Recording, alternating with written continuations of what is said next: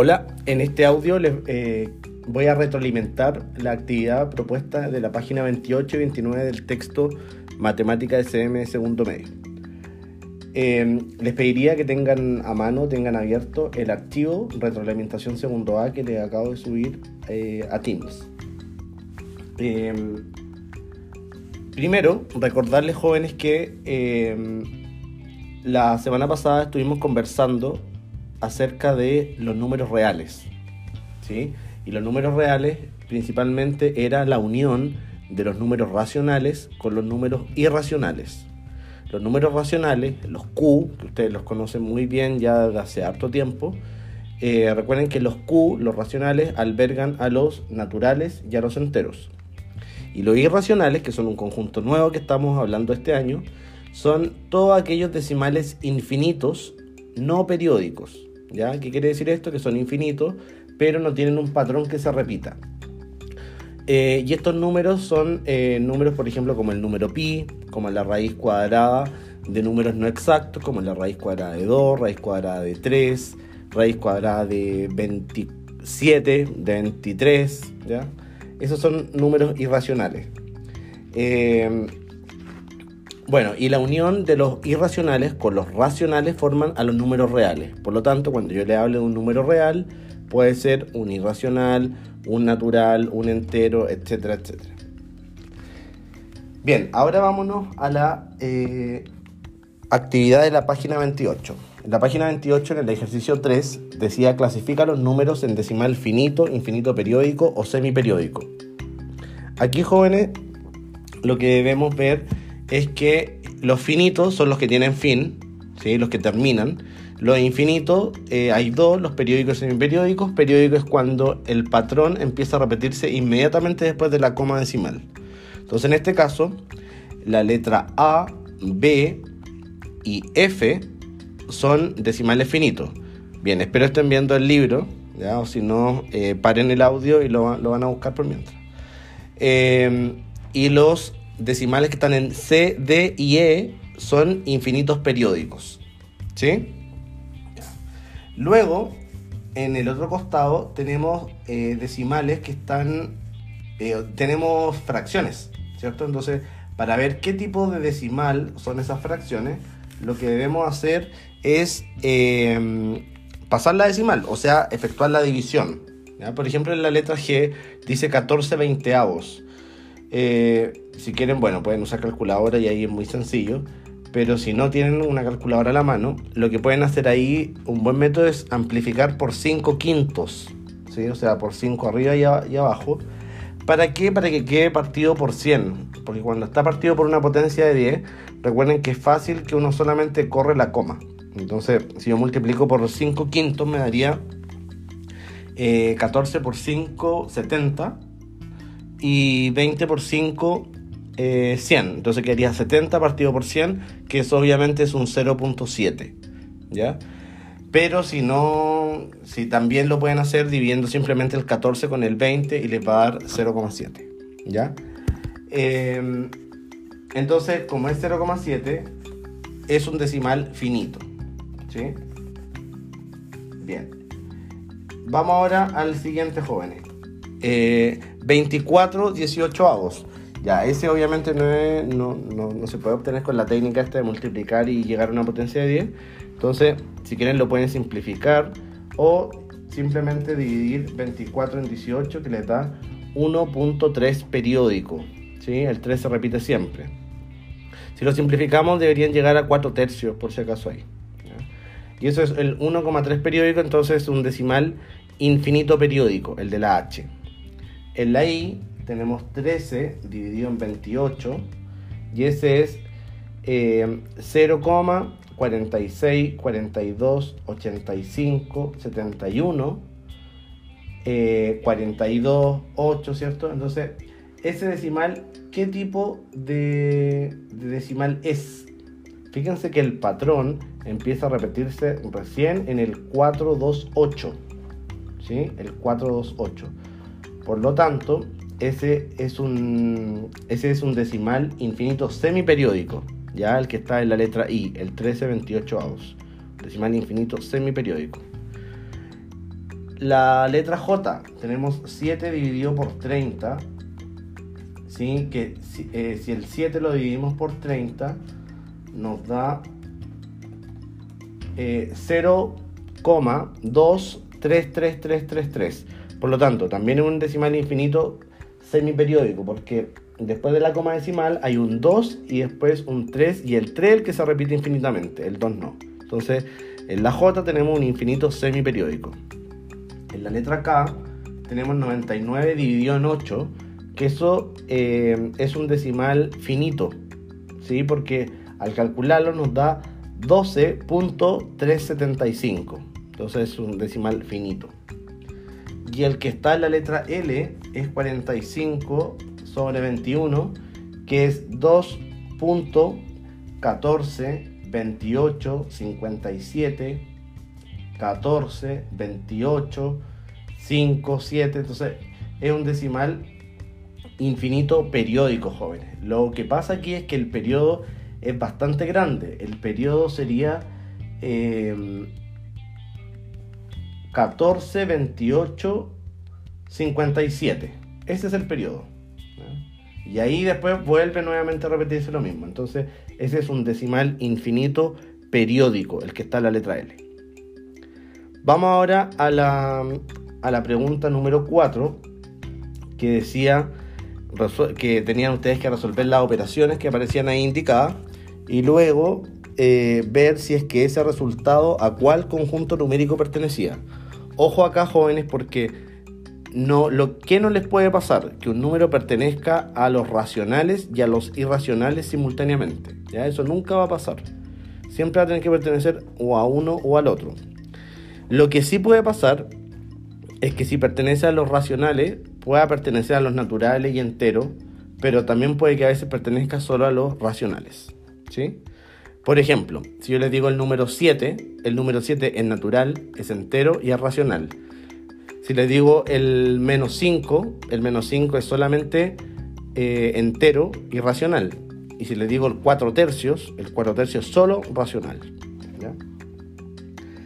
Bien, la primera operación dice 2 más raíz de 126 menos 5. 126 menos 5 es 121 y la raíz de 121 es 11. Entonces 11 más 2 es 13. Y el 13 es un natural, es entero y es racional. En la segunda dice 5 multiplicado por 2 raíz de 12 dividido en raíz de 3. La raíz de 12 con la raíz de 3 la podemos dividir y quedaría raíz de 4. Pero la raíz de 4 es 2.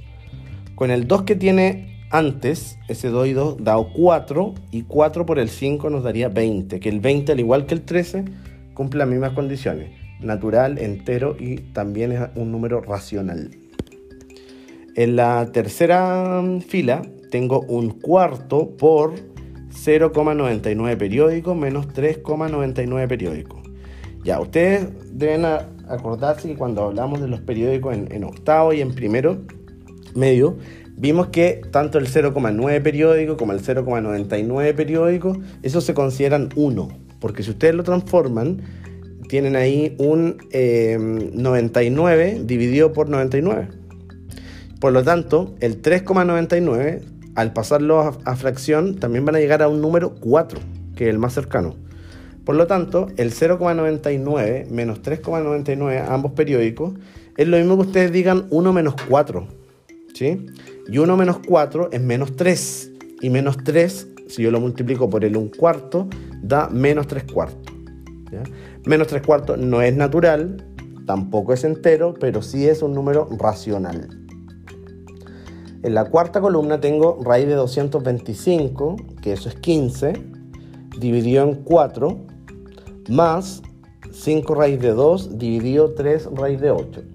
Ya, la raíz de 2 con la raíz de 8 yo las puedo dividir y queda raíz de un cuarto, que la raíz de un cuarto es un medio.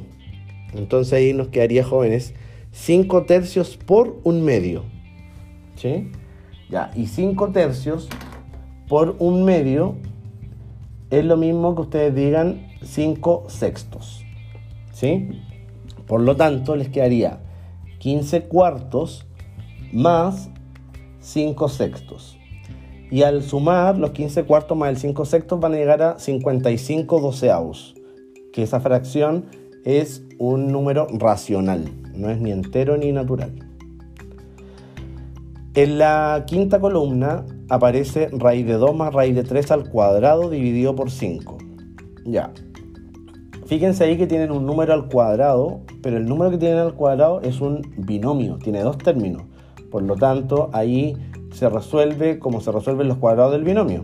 ¿ya? El primero al cuadrado, más el doble el primero por el segundo, más el segundo al cuadrado, o multiplicando la raíz, raíz de 2 más 3, o sea, raíz de 2 más raíz de 3 por raíz de 2 más raíz de 3, o sea, multiplicándolo por sí mismo. En ningún caso, jóvenes, lo que tienen que hacer es elevar al cuadrado cada uno de los términos, ¿sí? Porque si elevan al cuadrado cada uno de los términos, les daría 2 más 3, 5, y 5 dividido 5, 1. ¿Ya? Y, y no tiene mucho sentido eso. Entonces ahí lo que tienen que resolver es el raíz de 2 más raíz de 3 al cuadrado, que al resolverlo como cuadrado del binomio van a llegar a lo siguiente. A 2 más 2 raíz de 6 más 3. Eso si lo simplifican es lo mismo que digan 5 más 2 raíz de 6. Ese es el numerador. Y eso va a estar dividido por 5. Entonces ese número jóvenes, fíjense que está compuesto por una raíz no exacta. Entonces ese es un número que evidentemente es un número irracional. ¿sí? En, la, en la última columna aparece un número ahí más o menos grande, que es el 5 eh, más raíz de 7 al cuadrado, más 5 menos raíz de 7 al cuadrado, y todo eso dividido por 3 en ambos casos. Ya, lo que tengo que hacer ahí también, jóvenes, como en el caso anterior, es calcular cuánto valen esta, estos cuadrados del binomio. Entonces, donde dice 5 más raíz de 7 al cuadrado dividido por 3, ya, vamos a resolver ese cuadrado del binomio y nos va a quedar el primero al cuadrado 25, más el doble el primero por el segundo, que sería 10 eh, raíz de 7, más el segundo al cuadrado, que es 7. Y todo eso dividido en 3. Por lo tanto, esa fracción, esa primera fracción nos quedaría, sumamos el 25 con el 7 y sería 32 más 10 raíz de 7 partido por 3. En la segunda fracción, resolvemos el cuadrado del binomio va a ser muy parecido, lo único que los signos van a cambiar. Va a ser 25 menos 10 raíz de 7 más 7 y partido por 3. Que al sumar va a ser 32 menos 10 raíz de 7 más 3. ¿Sí? Ahora si sumamos estas dos fracciones, jóvenes, como tienen el mismo denominador, mantengo el denominador 3 y simplemente sumo los denominadores. Pero, ¿qué va a pasar? Que el 10 raíz de 7 con el menos 10 raíz de 7 se van a anular al sumarse. Entonces solamente va a quedar 2 veces 32, que es 64. Por lo tanto, el resultado es 64 tercios, que ese es un, esa fracción es un número racional solamente, porque si yo 64 lo divido por 3, no es natural ni tampoco es entero. Bien, vamos ahora jóvenes a la pregunta número 5. La pregunta número 5 eran eh, verdadero y falso, que entregaba algunas afirmaciones sobre los números reales y ustedes tenían que eh, ir justificando. La letra A dice, todo número racional puede escribirse como un decimal. Ya, la respuesta acá es verdadera. ¿Por qué será verdadera, jóvenes? Porque recuerden que eh, la definición de racional, ¿ya? Q, son todos los A partido por B, tal que A y B pertenecen a los eh, enteros y B distinto de cero. Entonces, recuérdense que todos los racionales se pueden escribir como fracción. ¿sí? Entonces, si todos se pueden escribir como una fracción, obviamente también se van a poder escribir como decimal, porque una fracción siempre yo, al dividirla, me va a entregar un decimal. Por ejemplo, si me da número, un número entero, un entero igual es un decimal. Un entero es un decimal que tiene coma cero nomás, pero igual es un decimal. La letra P dice el conjunto de los números racionales es un subconjunto de los números naturales. Ya, eso es muy falso, es todo al revés, ¿cierto? Porque para ser subconjunto recuerden que el conjunto tiene que ser más pequeño. y en este caso es más pequeño los naturales que los racionales. Por lo tanto, si estuviera enunciada al revés la afirmación sería correcta. La C dice al restar dos números irracionales, ¿se obtiene siempre un número irracional? No. Y ahí se pueden dar como ejemplo dos números que sean iguales. Por ejemplo, si yo tomo pi y si a pi le resto pi, ambos son irracionales, pero al restarlo eh, da cero.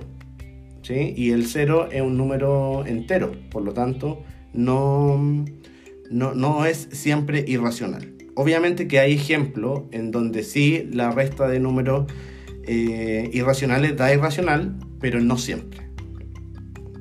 La D dice, al multiplicar un número racional por un número irracional, siempre se obtiene un número racional. Entonces, esta jóvenes también es falsa, pero esta es muy falsa, porque dice al multiplicar un número racional, ya, supongamos un racional eh, dos tercios, por un irracional pi, siempre se obtiene un número racional. Si yo multiplico dos tercios por pi, daría dos tercios de pi. Y dos tercios. Y como tiene pi, el pi es racional. Por lo tanto, el número va a seguir siendo irracional. Entonces, no va a pasar que al multiplicar un irracional con un racional va a dar racional. Generalmente va a prevalecer el irracional. Y en la letra E, al dividir dos números racionales, siempre se obtiene un número irracional. Ya, esta es muy falsa. De hecho, eh, no pasa eso nunca. Si yo divido dos racionales, supongamos un tercio lo divido por un cuarto, ¿ya? ¿Cuánto nos va a dar eso? Eh, un tercio dividido por un cuarto es lo mismo que yo diga 4 tercios. El 4 tercios está lejos de ser irracional. Y así hay muchos ejemplos, infinitos de hecho. Y la F dice, todo número irracional es infinito. Ya, esa es correcta porque recuerden que los irracionales también se les llama los decimales infinitos no periódicos. Siempre los irracionales son infinitos y no periódicos, más encima. Ya, vámonos a la número 6, jóvenes, que la número 6 nos hablan de las propiedades que cumplen los números reales. Entonces dice, observa las propiedades que cumplen los números reales considerando que A, B y C son números reales. Para la adición, dice que A más B pertenece a los reales y eso es clausura. ¿Esa qué quiere decir, jóvenes? Que si ustedes suman dos reales, el resultado es real también. La, segunda es la conmutatividad, que la conmutatividad es cuando yo cambio el orden de los sumando en este caso. Entonces, en los reales se va a cumplir que A más B va a ser lo mismo que B más A. La tercera es la asociatividad. O sea, cuando yo tengo tres elementos y si yo sumo los dos primeros y después le sumo el último o sumo los dos últimos y después le sumo el primero, siempre eso va a ser lo mismo. Entonces que yo diga A más B más C, es lo mismo que yo diga A más B y que a eso le sume C. Esa es la asociatividad. La mm, cuarta es el elemento neutro. El elemento neutro dice que si yo tengo un real y le agrego 0, me va a dar el real. Entonces, cualquier número real que ustedes le sumen 0, les va a dar el mismo número real. Y el elemento inverso dice que A más menos A es 0. Eso significa que si a cualquier real le suman su opuesto, el resultado va a ser 0. En la multiplicación, las propiedades son que la multiplicación, si A por B pertenece a los reales, eso quiere decir la clausura que si ustedes multiplican dos reales, el resultado va a ser otro real. La conmutatividad es la típica que ustedes dicen siempre que el orden de los factores no altera el producto. Ya que a por B es lo mismo que B por A. La asociatividad, em, si yo multiplico A por B por C, es lo mismo que yo multiplique primero A por B y ese resultado lo multiplique por C. El elemento neutro, en este caso es el 1, entonces si yo multiplico por 1 cualquier número real, obtengo el número real original y el elemento inverso, que es el recíproco, que aparece ahí como escrito como A a la menos 1, si yo multiplico a por a a la menos 1, el resultado es 1. ¿Sí? Entonces, en los reales va a pasar que siempre la multiplicación de un real por su recíproco va a ser 1. ¿Sí? Bien. Eh, después dice, además se cumple la distributividad de la multiplicación sobre la adición. ¿Qué quiere decir eso? Que si yo tengo una suma de términos y yo esa suma de términos la multiplico por un factor, el factor multiplica al primer término de la suma más el factor multiplica al segundo eh, término de la suma. Entonces, A por B más C es lo mismo que yo diga A por B más A por C. Esto es lo mismo, jóvenes, que cuando multiplicábamos un monomio por un binomio, ya para que lo recuerden. En la A decía, anota en tu cuaderno un ejemplo para comprobar cada una de las propiedades. Ya, ahí ustedes se podían dar un A y un B cualquiera. ¿sí? En, el, en el archivo que yo les di, eh, el A y el B se consideró eh, un cuarto y un medio en la mayoría de los casos. ¿ya? Em, en el archivo que yo les subí, en, la 5C, decía que era falso y que el cero pertenecía a los naturales. Allá hay un pequeño, ah, o sea, no un pequeño error, un gran error, porque el cero, acuérdense que pertenece a los enteros, no a los naturales. Ya, entonces ahí en la letra A lo único que tenían que hacer es tomar un ejemplo con los números que ustedes quisieran. Ya ahí yo les dejé con los números que, que supuse yo. Eh, en la B dice las propiedades anteriores se cumplen para la sustracción y para la división. Justifica con respuestas con ejemplo. La idea es que ahí tratan de hacer lo mismo, pero ahora con la división. Entonces, eh, ver si A dividido B está en los reales. Eh, si yo digo a dividido B y B dividido A será lo mismo. A dividido B dividido C será lo mismo que A dividido B y después dividido C. Ya, eso es lo que tienen que ir viendo ahí. Lo mismo con la resta. En la pregunta 7, que nos saltamos ahora, dice, identifica si la solución de cada situación es un número racional o irracional. Y aquí viene un ejemplo. Calcular el área de un círculo de radio 3 centímetros. Ya, y nosotros sabemos que el área del círculo está dada por la expresión pi por radio al cuadrado. ¿Cierto? Entonces pi por radio al cuadrado en este caso sería pi por 3 eh, al cuadrado. ¿Sí? Entonces sería 9 por 9 eh, por pi. ¿Sí? Pero acá en el, libro lo que señalan es que pi eh, sus primeros dígitos y dicen que pi lo van a tomar como 3,14, 15, 9, 2, 6, etcétera, etcétera. Y fíjense que ahí les da, el resultado sería, el resultado más correcto es 9pi, ¿ya? Pero 9pi aproximadamente es 28,274 y esto es infinito y no sigue un patrón. Por lo tanto, el área de este círculo sería un número irracional, ¿ya? Generalmente el área de los círculos, chiquillos, es irracional porque va a tener pi. ¿sí? Entonces, a no ser que el lado esté en términos de pi para que se puedan simplificar, esa es la única opción de que dé un número racional. Ya, en la letra A nos dicen calcular el perímetro de una semicircunferencia de radio, o sea, de diámetro 0,5 centímetros. Ya, si el diámetro es 0,5 centímetros, el radio es 0,25 centímetros. El perímetro de una circunferencia, recuérdense que es pi por diámetro o 2pi por r. Entonces, el perímetro de esa semicircunferencia sería 0,5 por pi. Y como pi es un irracional, obviamente la A es un irracional. La B dice, calcula el perímetro, calcular el perímetro entre o sea, calcular el cociente entre el perímetro de una semicircunferencia de radio 1,8 metros y la longitud de su radio. Ya, en la B tengo la longitud del perímetro de una semicircunferencia. Así, cuando yo tengo perímetro igual a pi por, em, pi por diámetro, Ahí estoy diciendo el perímetro de la circunferencia completa. Entonces, si yo quiero la mitad de la circunferencia, calculo eso y luego lo divido por 2.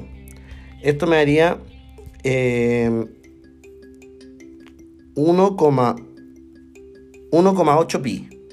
Ese sería el perímetro de la semicircunferencia. Pero ojo, el perímetro solamente de la parte del contorno. Aquí también tenemos que contar el diámetro.